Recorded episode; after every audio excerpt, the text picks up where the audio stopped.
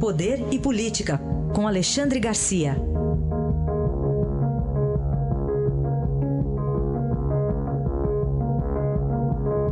Alexandre, bom dia. Bom dia, Raíssa. Bom dia, Carolina. Bom dia. Vamos lá, você observou o que naquele ringue da Suprema Corte, Alexandre? Olha, eu observei um amigo meu, uh, jurista, também observou o seguinte: misturar, palavras dele, hum. misturar televisão com pretório excelsio hum. da novela. Né? Hum. Eu diria que pode dar circo se crepitar a chama das vaidades, né? a fogueira das vaidades. É um perigo. Né? Imagina, se a gente perguntasse, assim, desse uma série de nomes e perguntasse quem disse essa frase? Você é uma pessoa horrível, uma mistura do mal com atraso e pitadas de psicopatia.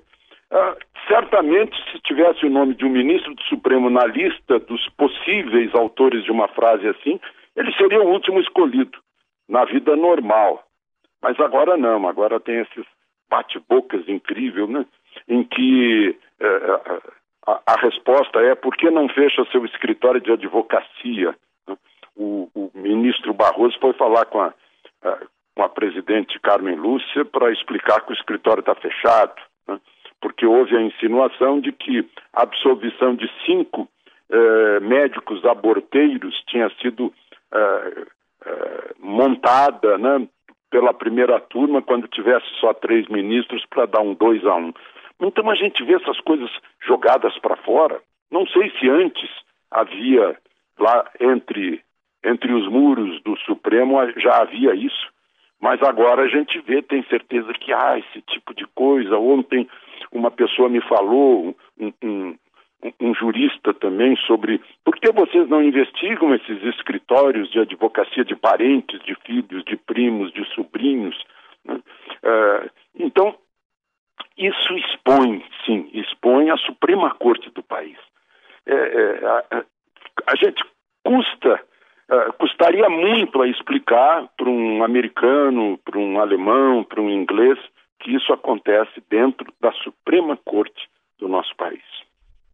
Aliás, agora a gente tem essa fase 2, que, enfim, deve a gente assistir hoje ao vivo, inclusive a partir das duas da tarde que é o que deve acontecer com o HC de Lula. No final das contas, a ministra preferiu é, não ampliar a discussão para o mérito, né, para gerar um efeito vinculante, na teoria, a, a atender algum tipo de chamamento aí por conta é, até dos advogados da Lava Jato, da defesa de Lula, enfim, escolheu o HC. O que, que deve acontecer no plenário? Pois é, botou, botou em urgência, inclusive, por quê? Porque o Tribunal Regional Federal de Porto Alegre já anunciou que segunda-feira sai o resultado sobre o embargo de declaração.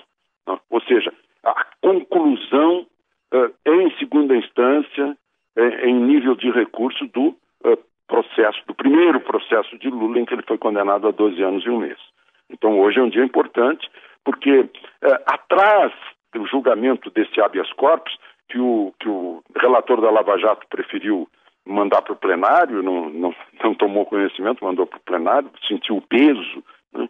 E o plenário tem que decidir hoje, e atrás disso está aquela história da prisão em segunda instância. Ah, isso envolve quantos interesses? No mínimo 400 políticos com foro privilegiado que querem evitar a prisão. Foi por isso que mudaram a, a, a, legislação, a jurisprudência em 2009. Vinha desde 1941 com o Código Penal. Né? Ah, ah, depois de, de condenado, o sujeito é preso. Né?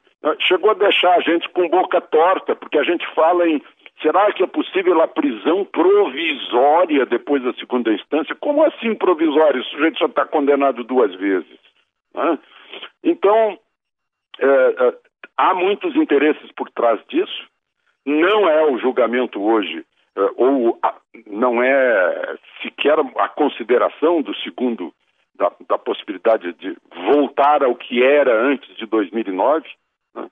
uh, status quo ante 2009, né?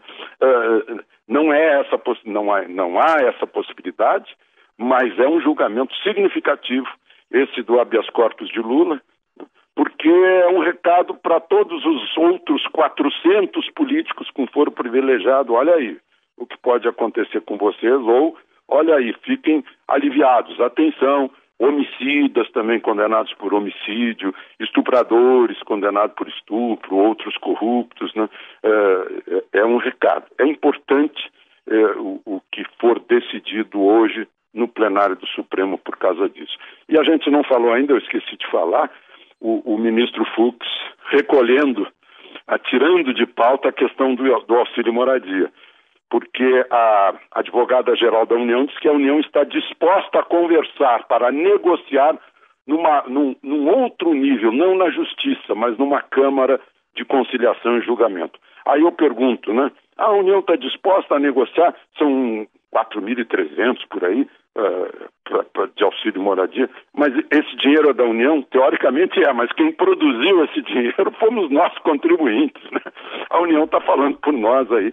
E o ministro Fux, uh, uh, imediatamente vendo também a manifestação dos juízes da Associação de Magistrados Brasileiros, vamos negociar que é a melhor saída, menor risco. então, estão fazendo uma saída negociada desse auxílio moradia eh, para juízes federais e Ministério Público Federal. É, mais cedo até falei aqui isso que você está falando. Nós aqui não fomos chamados para essa mesa aí de negociação, né? Não pois tem, é, é o nosso dinheiro que está em jogo. Não né? estamos né? lá. O Alexandre, bom, essa novela aí a gente vai saber hoje o resultado, né? Amanhã você comenta o, o desfecho, vamos dizer assim, dessa Sim. novela. Mas tem outro assunto também, você vai trazer para o nosso ouvinte agora uma amostra do, do, da falta de planejamento em governos, no plural? É isso. E eu, eu, confesso, eu, eu fiz uma palestra ontem sobre estratégia para a presidência da República, para ministros, para oficiais generais das três forças e para, e para funcionários da Secretaria de Assuntos Estratégicos. Comecei dizendo para eles, depois eu percebi que faziam um trocadilho, né? vocês são temerários. Ah, em me convidar, convidar um jornalista. E eu, eu fui temerário em aceitar. Né?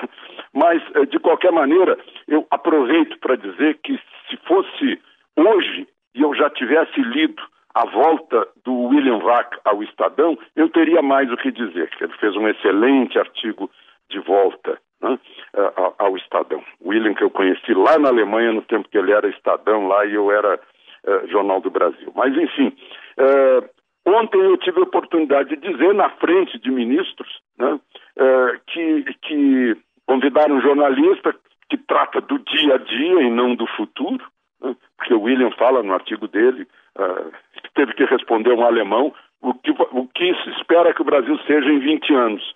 Aí eu disse para eles o seguinte, esse é, ontem lá na presidência, esse é o nosso defeito, planejar o ontem, reagir ao que já aconteceu não prever, não prover, não prevenir e ser surpreendido pelos fatos previsíveis.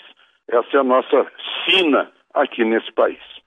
Aí está a análise de Alexandre Garcia, que volta amanhã aqui ao Jornal Dourado. Obrigado, até amanhã, Alexandre. Até amanhã.